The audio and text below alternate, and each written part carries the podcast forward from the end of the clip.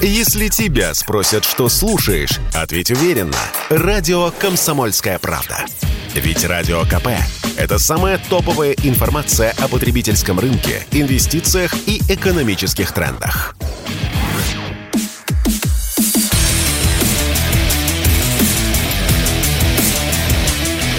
Программа с непримиримой позицией.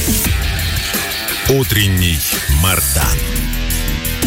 И снова здравствуйте, и снова в эфире радио «Комсомольская правда». Я Сергей Мардан, YouTube-канал Мардан 2.0, телеграм-канал Мардан.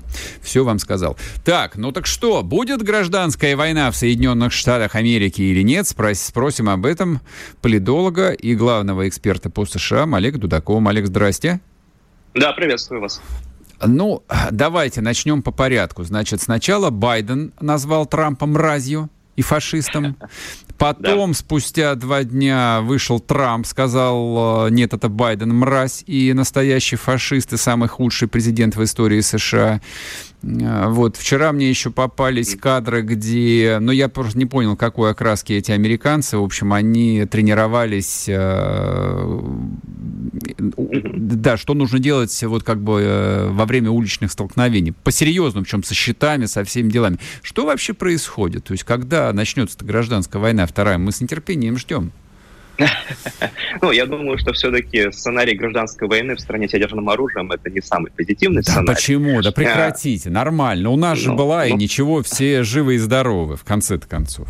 Ну, окей, хорошо. Э, смотрите, да, действительно, конечно, мы наблюдаем, с одной стороны, очень резкую риторику э, э, в адрес сторонников Трампа, от администрации Байдена и от Байдена лично. Ну, в принципе, понятно, почему они пошли по этому пути. А, чем-то похвастаться Байдену за полтора года президентства сложно, потому что успехов практически нет. Ситуация в экономике продолжает оставаться сложной, во внешней политике все сложно. Ну и вот, в общем-то, с такую старую добрую методичку открыли того, что давайте мы найдем внутреннего врага, uh-huh, uh-huh. будем на него списывать все наши проблемы и сплачивать своего избирателя, свой электорат вот э, ненавистью к вот этой вот пятой колонии в лице там сколько уже эпитетов было придумано, полуфашисты, ультрамага и так далее. Ну, в общем, радикалы такие, сторонники Трампа, которые вот якобы угрожают нашей демократии. Поэтому нам нужно, несмотря ни на что, э, прийти на выборы и проголосовать за демократов и обеспечить им победу, потому что иначе будет, ну, э, не знаю, схлопывание этой демократии и наступление фашизма. И будет Гитлер. Да, абсолютно так. Э, ну, я, честно говоря, сомневаюсь, то, что такая риторика, она является выигрышной, да, потому что мы видели то, что, в общем-то, немалое количество даже либеральных медиа в Америке, ну, довольно так мягонько, но покритиковали Байдена за уж излишнюю резкость в риторике.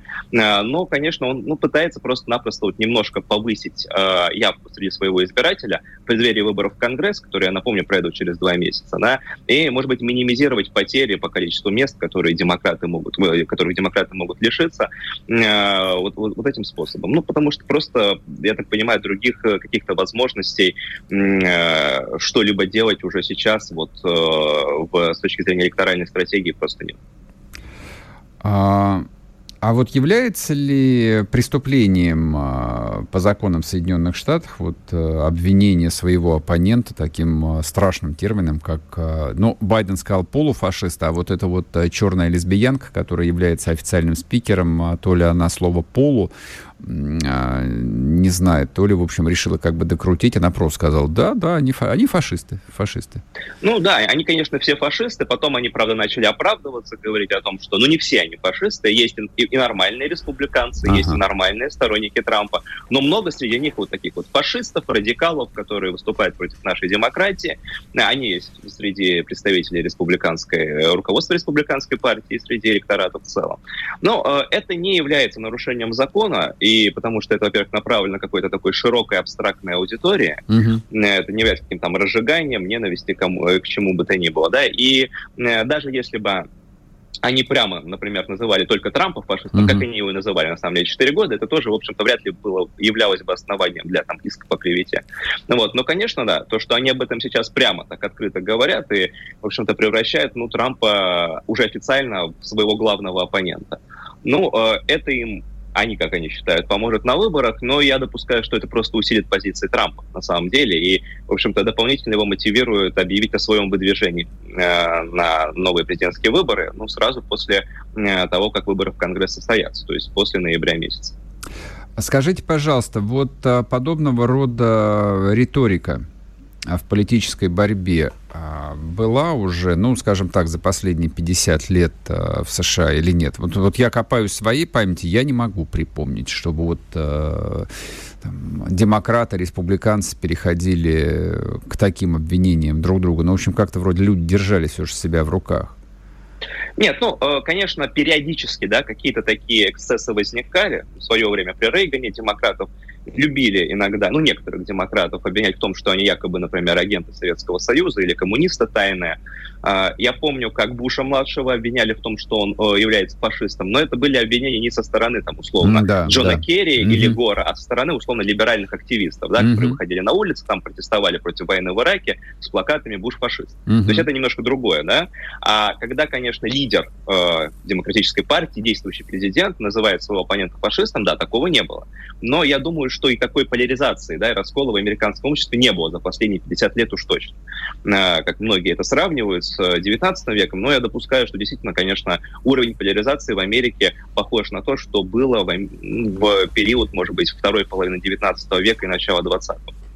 Вот люди, которые а, сравнивают, а, ну, вот классическую американскую гражданскую войну с тем, что происходит сейчас, они ведь ищут аналогии не только там в риторике, не только в противостоянии, ну, а как нас учили еще при советской власти, как бы вот смотрите на экономику, классовые противоречия, бла-бла-бла, вот вся эта вот а, поли, политэкономия.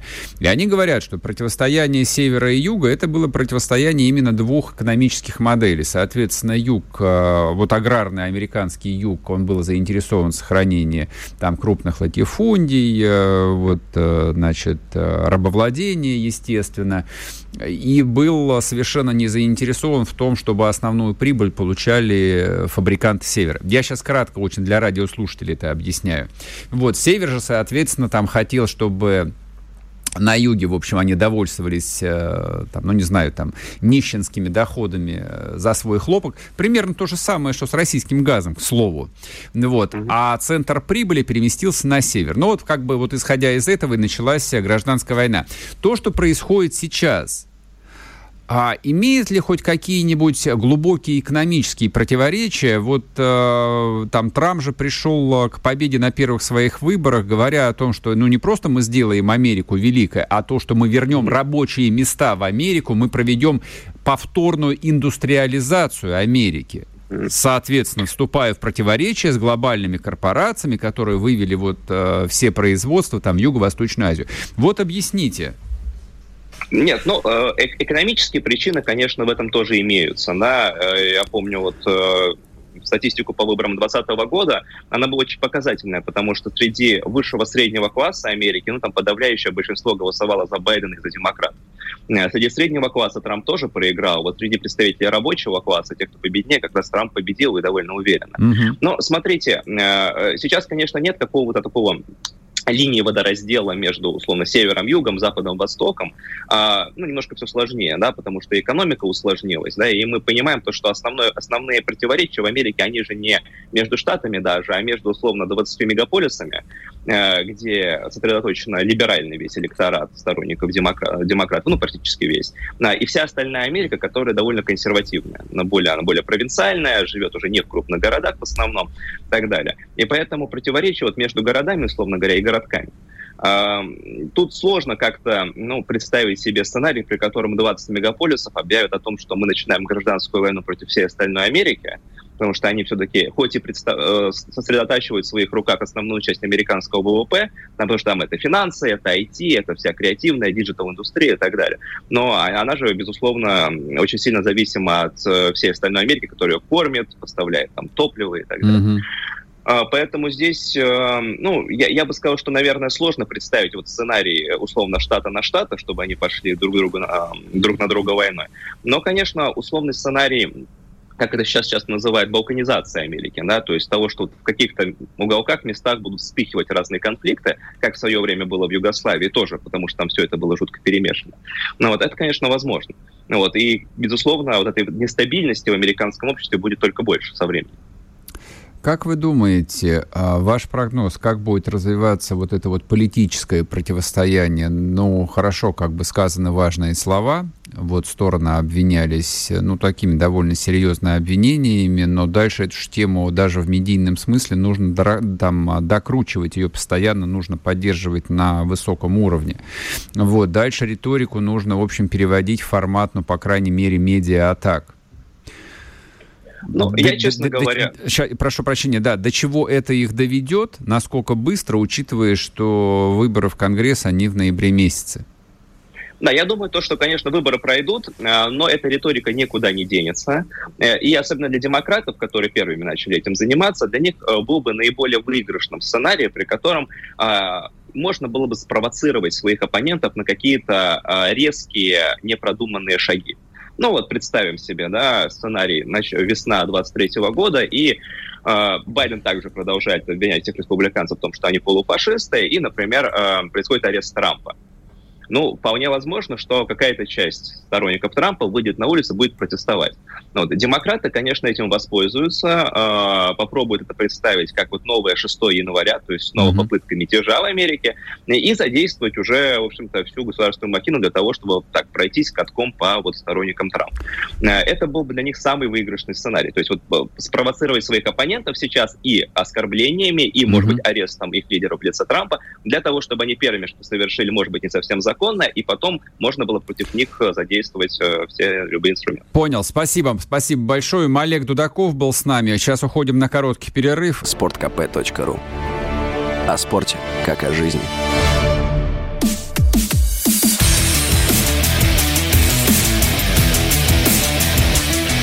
Программа с непримиримой позицией.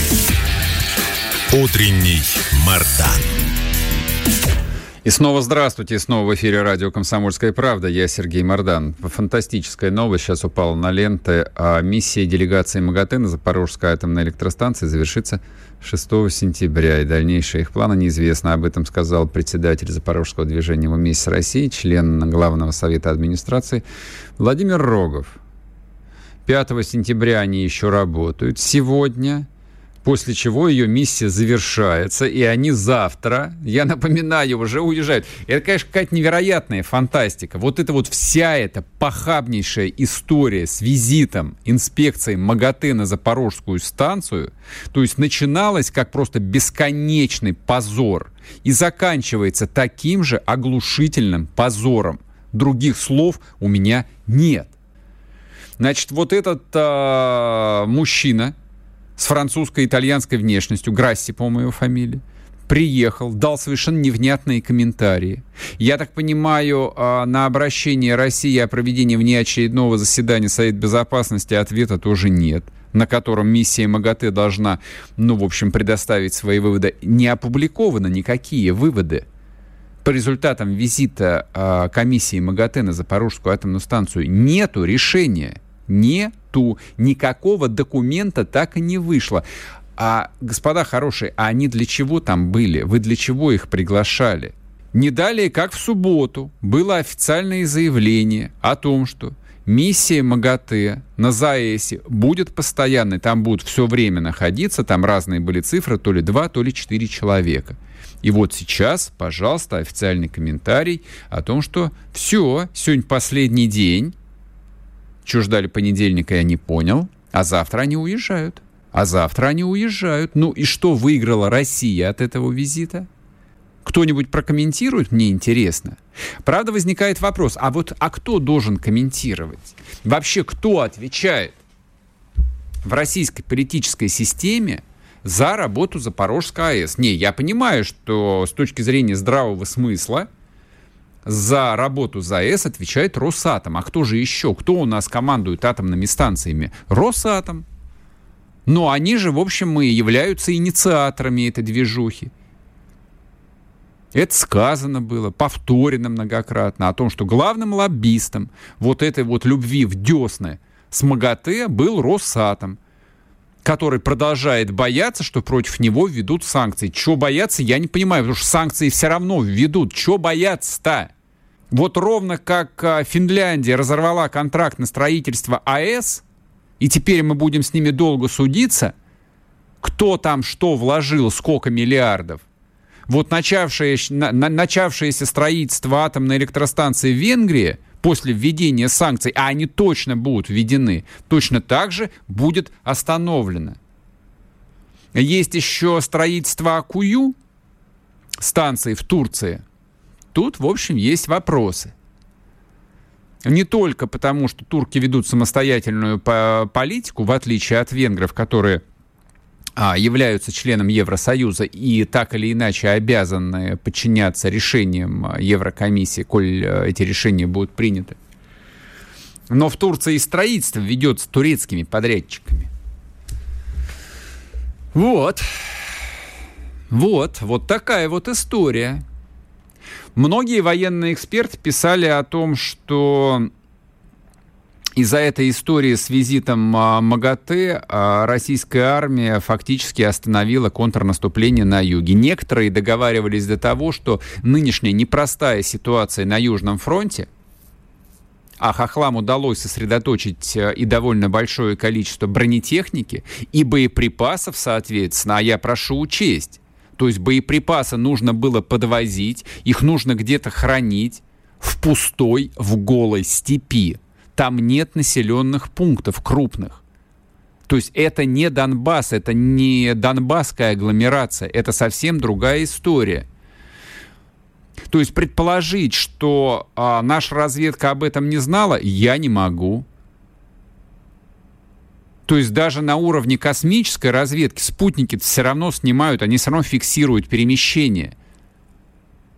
То есть понятно было, что а, принимая решение по визиту МАГАТЭ, вот на эту переброску войск, техники, БК, значит, закрывали глаза. Для чего? Что выиграли-то в итоге? Я, я так и не понял. Что в сухом остатке?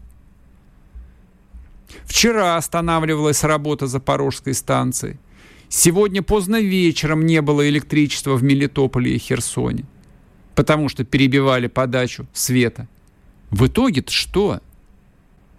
То есть мы хорошо теперь выглядим в глазах мирового сообщества? Сомневаюсь. Я думаю, что мы выглядим примерно так же, как и выглядели. Картинка нарисована. Ее никто пока что не будет а, там а, менять, никто ее будет, не, не будет ее раскрашивать новыми красками. Россия назначена на роль главного злодея. Это не навсегда. То есть здесь тоже не нужно впадать а, в невменяйку.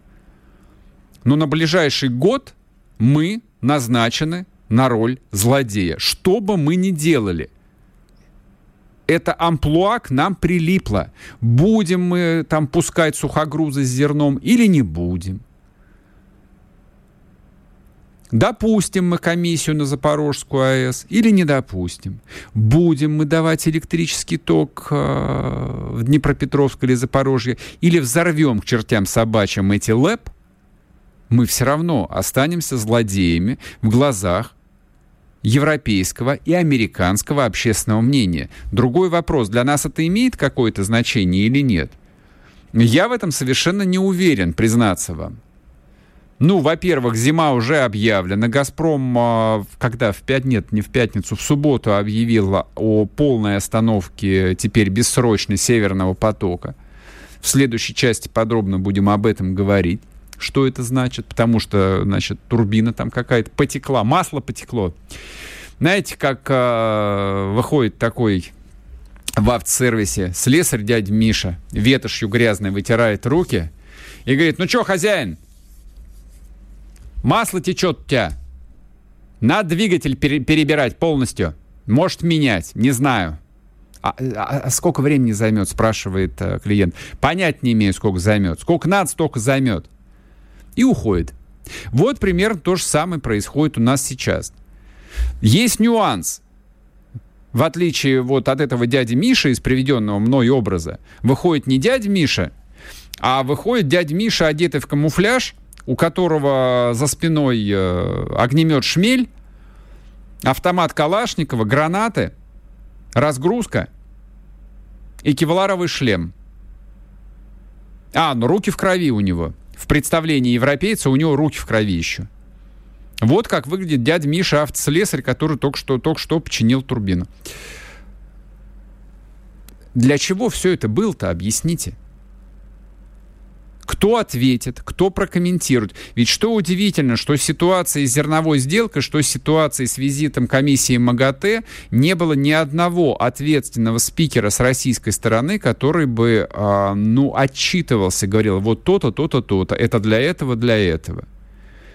Единственный человек, который регулярно выступал, ну и как-то, в общем, что-то выдавал в публичное пространство, опять-таки, это Владимир Рогов. При всем уважении, он всего лишь член Главного совета администрации региона. Он неофициальное лицо российской власти, во-первых, поскольку это освобожденные территории. Он точно не представляет ни в каком виде Росатом и все прочие структуры. То есть только Рогов и только чиновники МИДа говорили об этом. Не вызывает ли у вас это каких-нибудь вопросов? У меня вызывает. Обратите внимание еще на одну, э, на одну историю. Вот э, упомянутая зерновая сделка, которая на самом деле выполняется в полный рост. Хохлы вывезли полтора миллиона тонн зерна. Полтора миллиона тонн умножьте на 300 долларов и поймете, о каких деньгах идет речь. Это физически вывезено. То есть понятно, что никакой пшеницей там не пахнет. Потому что, по-моему, из 16 зерновозов, э, по-моему, 2 или 3 были только с пшеницей, а все остальное это была кукуруза, шрот и семечка. Это значит, что Россия разрешила хохлам заработать на экспорте сельхозпродукции. Никто не хочет объяснить, э, а в чем был смысл. То есть мы зачем разблокировали для украинского торгового флота Черное море? Зачем? И я напомню, что все это произошло после того, как загорелся и утонул флагман Черноморского флота «Москва». То есть кто-то рассчитывает, что у нас настолько короткая память, что мы действительно как аквариумные рыбки. Нет, мы не аквариумные рыбки. То есть такие события у нас откладываются. Вот это вот представление о российской публике, о российском народе, как об аквариумных рыбках, которые забывают все, что случилось два дня назад, мне кажется, ничем хорошим а, нам не светит. Мне кажется, что это как минимум очень большая ошибка. Продолжим после перерыва. Не уходите. Чтобы получать еще больше информации и эксклюзивных материалов, присоединяйтесь к радио «Комсомольская правда» в соцсетях. В отечественных социальных сетях. Смотрите новые выпуски на Рутьюбе, читайте телеграм-канал, добавляйтесь в друзья ВКонтакте, подписывайтесь, смотрите и слушайте – Радио «Комсомольская правда». Самая оперативная и проверенная информация в эфире и соцсетях.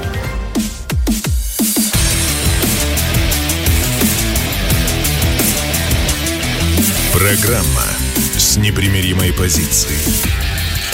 Утренний Мардан.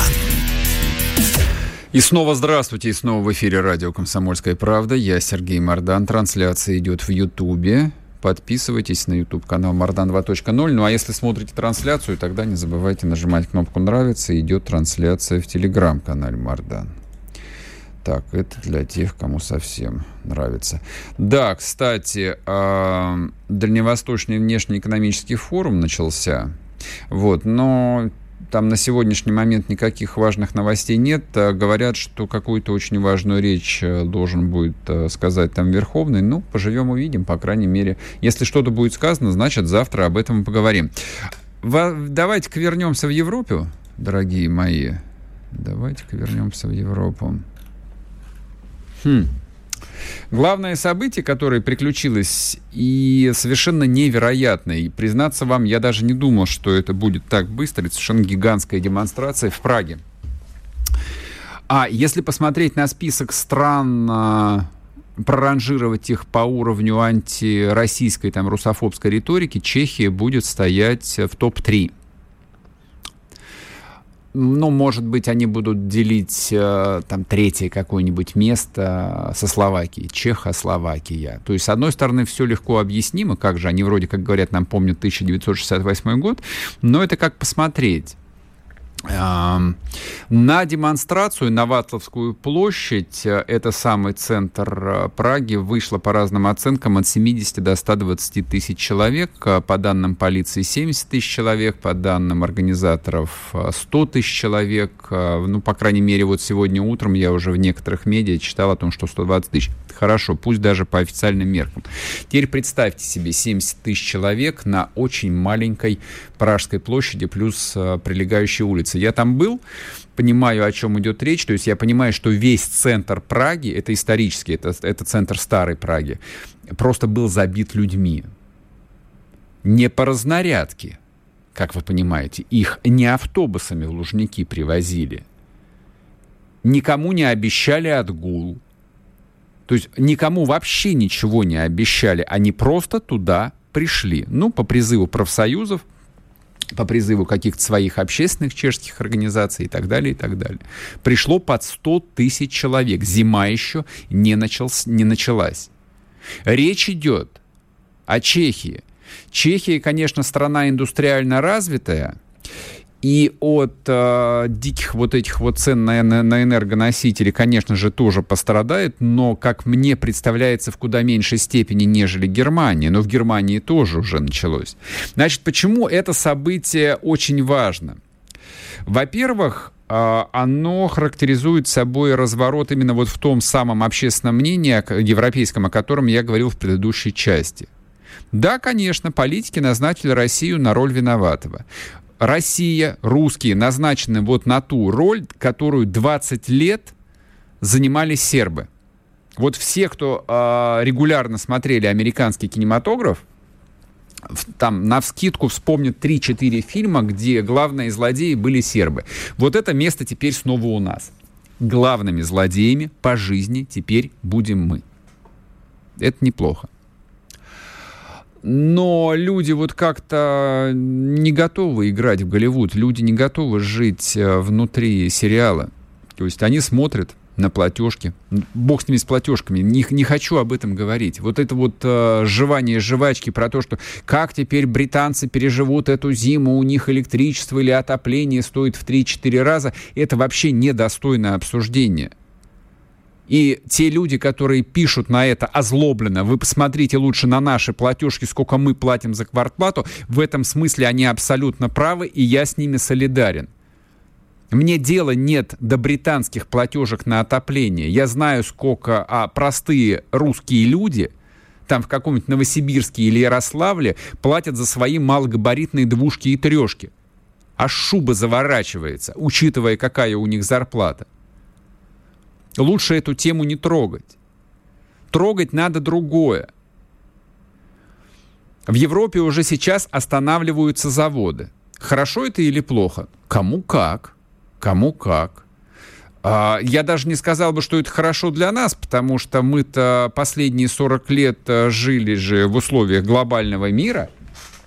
Мы же интегрировались в глобальный мир – мы а, стали энергетической сверхдержавой, мы построили много трубопроводов, мы гнали и гнали и гнали туда нефть и газ, и, кстати, до сих пор еще поставляем. Ну, Северный поток остановили действительно на ремонт, на безвременный, ну так турецкий поток-то работает. Наши союзники в лице какой-нибудь Сербии или Венгрии получают газ по турецкому потоку.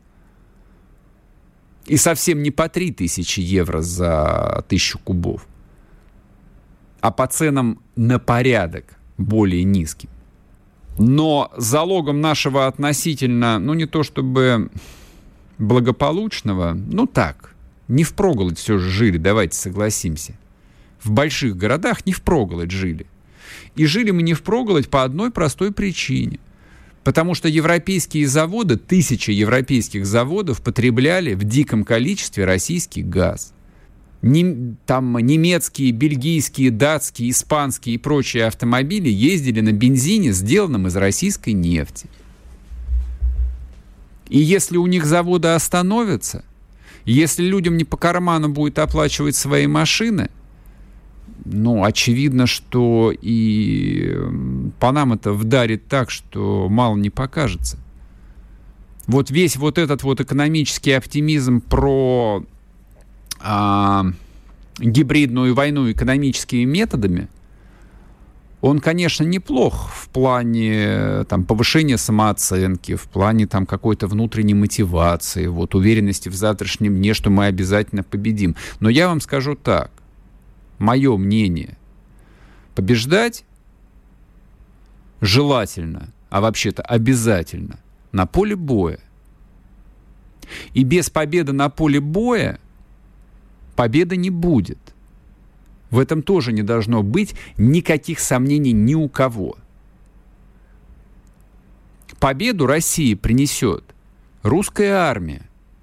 А дополнительно как бесплатное приложение, как а, приятный бонус, будет еще, ну, допустим, будущий пересмотр наших а, отношений торгово-экономических с Европой. Да, да почему только с Европой? Со всем миром. Может быть, я в этом не уверен совершенно. Во-первых, я не уверен в том, что все не вернется опять на круги своя при прочих равных условиях. А во-вторых, в чем я не то, что совсем не уверен, даже не так, а то, в чем я на 100% уверен, в том, что вот этот вот а, грядущий рост цен а, на какие-то сырьевые товары, вот он а, позитивно скажется на кошельках 145 миллионов а, граждан России. Нет, не скажется. Не скажется. У нас гигантское социальное расслоение в стране. И выиграют от этого бешеного роста цен там и на энергоносители, и на какие-нибудь металлы, и на прочее зерно, и все такое прочее, ну да, те самые пресловутые 100 тысяч семей, по крайней мере, те из них, которые не уехали из страны. А вот как это отразится на кошельках простых людей, тут а, довольно много вопросов. Получится ли так быстро, качественно и кардинально изменить социальную политику России – для того, чтобы, по крайней мере, там, рядовые граждане, ну, в общем, почувствовали ну, какие-то позитивные изменения. Это тема для отдельного разговора. Сейчас ее невозможно охватить. Совершенно невозможно. Но то, что у европейцев наступает просветление, с наступлением холодов, как водится – ну, внушает, конечно, определенный оптимизм, с одной стороны, а с другой стороны, лично... Э, ну, я, скажем так, я, в принципе, к людям не очень хорошо отношусь. Ну, так вот, скептически отношусь к человеческой природе. Но вот то, что происходит сейчас, ну, в той же Праге или в Кёльне были большие демонстрации, э, укрепляет меня в этом моем скепсисе. То есть человек, конечно, большая скотина. Люди скоты. И думают они прежде всего о своей заднице, о своем брюхе. И вот те же самые чехи, вот эти самые прожане, которые вышли вчера на гигантскую демонстрацию с криками «Доколе! Почему мы должны платить за украинцев?» Ведь это те же самые прожане, которые 3-4 месяца назад просто вот брызгали слюной и говорили, что мы последнюю рубашку отдадим, и, соответственно, вот Россия должна заплатить за все. Там поддержка требования санкций, поддержка всех возможных мер, направленных против России, достигала там 90%. Это те же самые люди, которые вчера вышли на демонстрацию, они 4 месяца назад сами требовали от своего правительства наказать Рашку проклятую. А теперь они смотрят э, в платежки и говорят, нет, что-то как-то это... Не согласны мы. Нам нужно дешевое пиво, дешевое электричество, рабочие места, а хохлы пусть как-нибудь сами. И что я должен думать об этих э, добрых прожанах? Продолжим после перерыва. Чтобы получать еще больше информации и эксклюзивных материалов, присоединяйтесь к радио «Комсомольская правда» в соцсетях. в отечественных социальных сетях. Смотрите новые выпуски на Рутьюбе, читайте телеграм-канал, добавляйтесь в друзья ВКонтакте, подписывайтесь, смотрите и слушайте. Радио «Комсомольская правда». Самая оперативная и проверенная информация в эфире и соцсетях.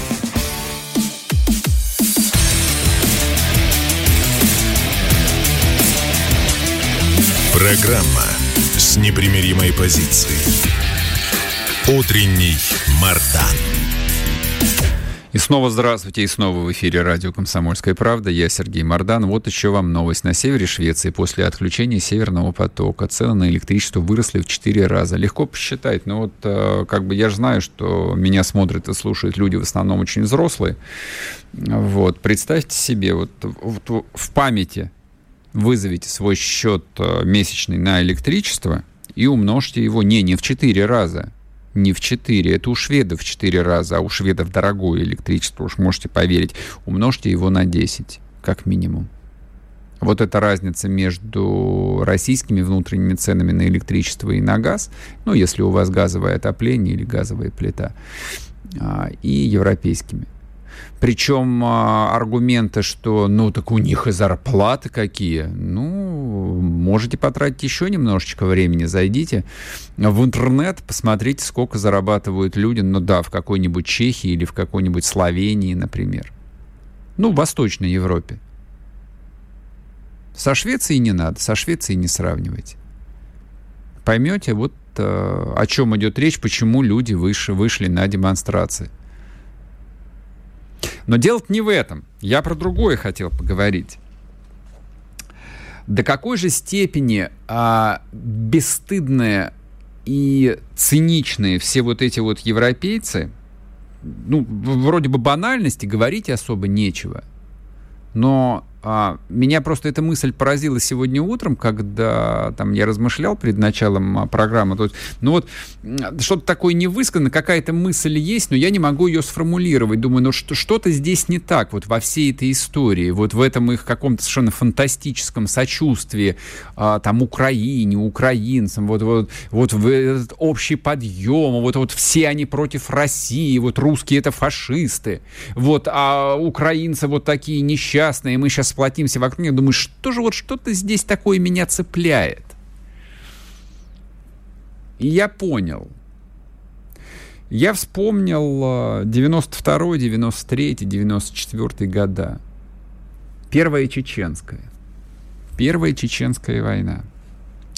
Я напомню, согласно официальной статистике, украинской, причем не нашей, за время боевых действий погибло около 7 тысяч э, мирных 7 тысяч человек. Это трагедия, тут э, как бы нечего иронизировать.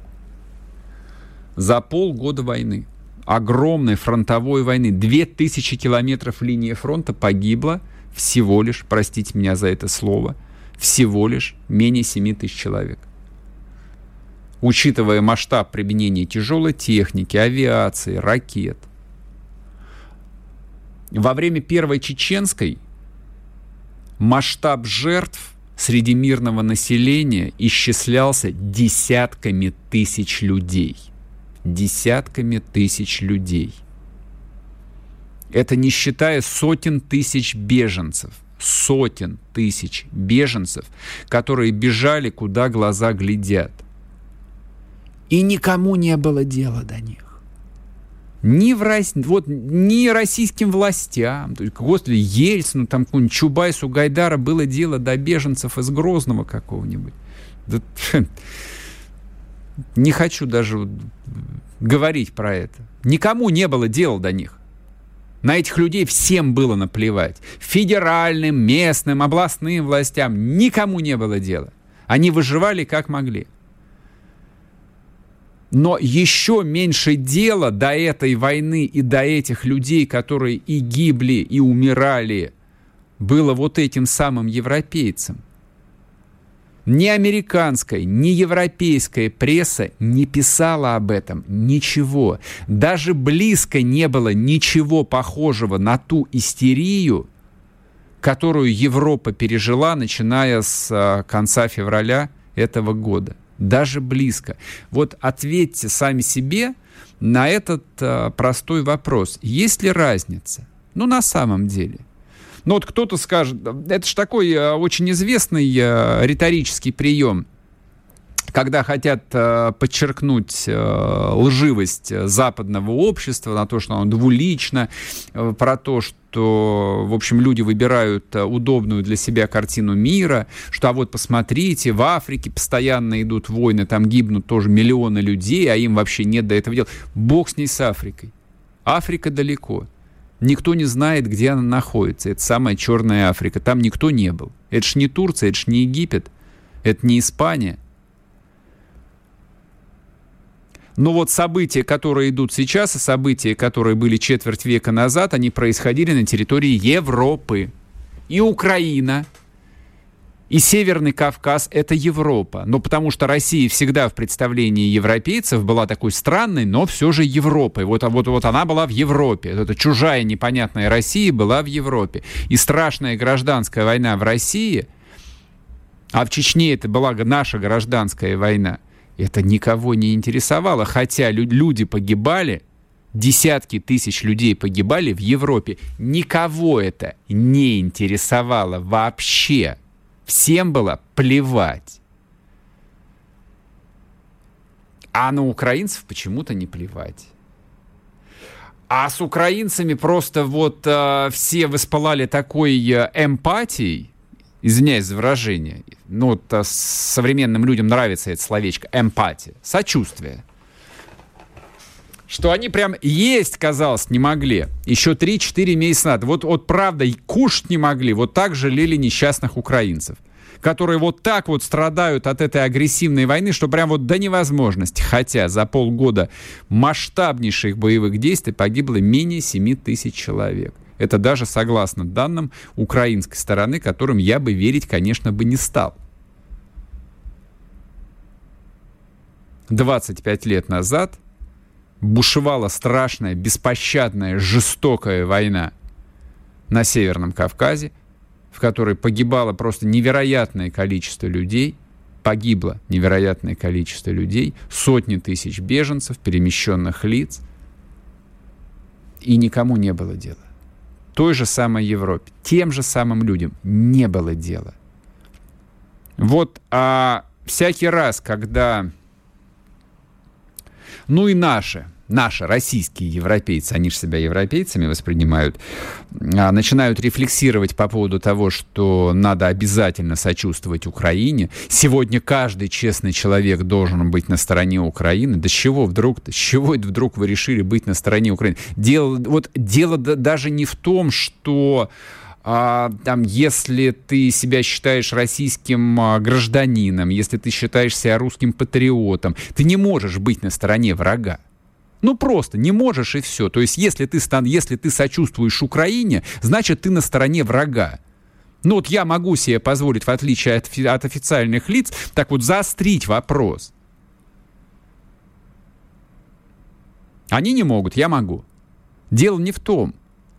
Но вот самих этих а, страдальцев а, за политических украинцев, вот их не цепляет а, это просто бросающаяся в глаза фальш. Вот этой фальшивой, придуманной, написанной сценаристами эмпатии.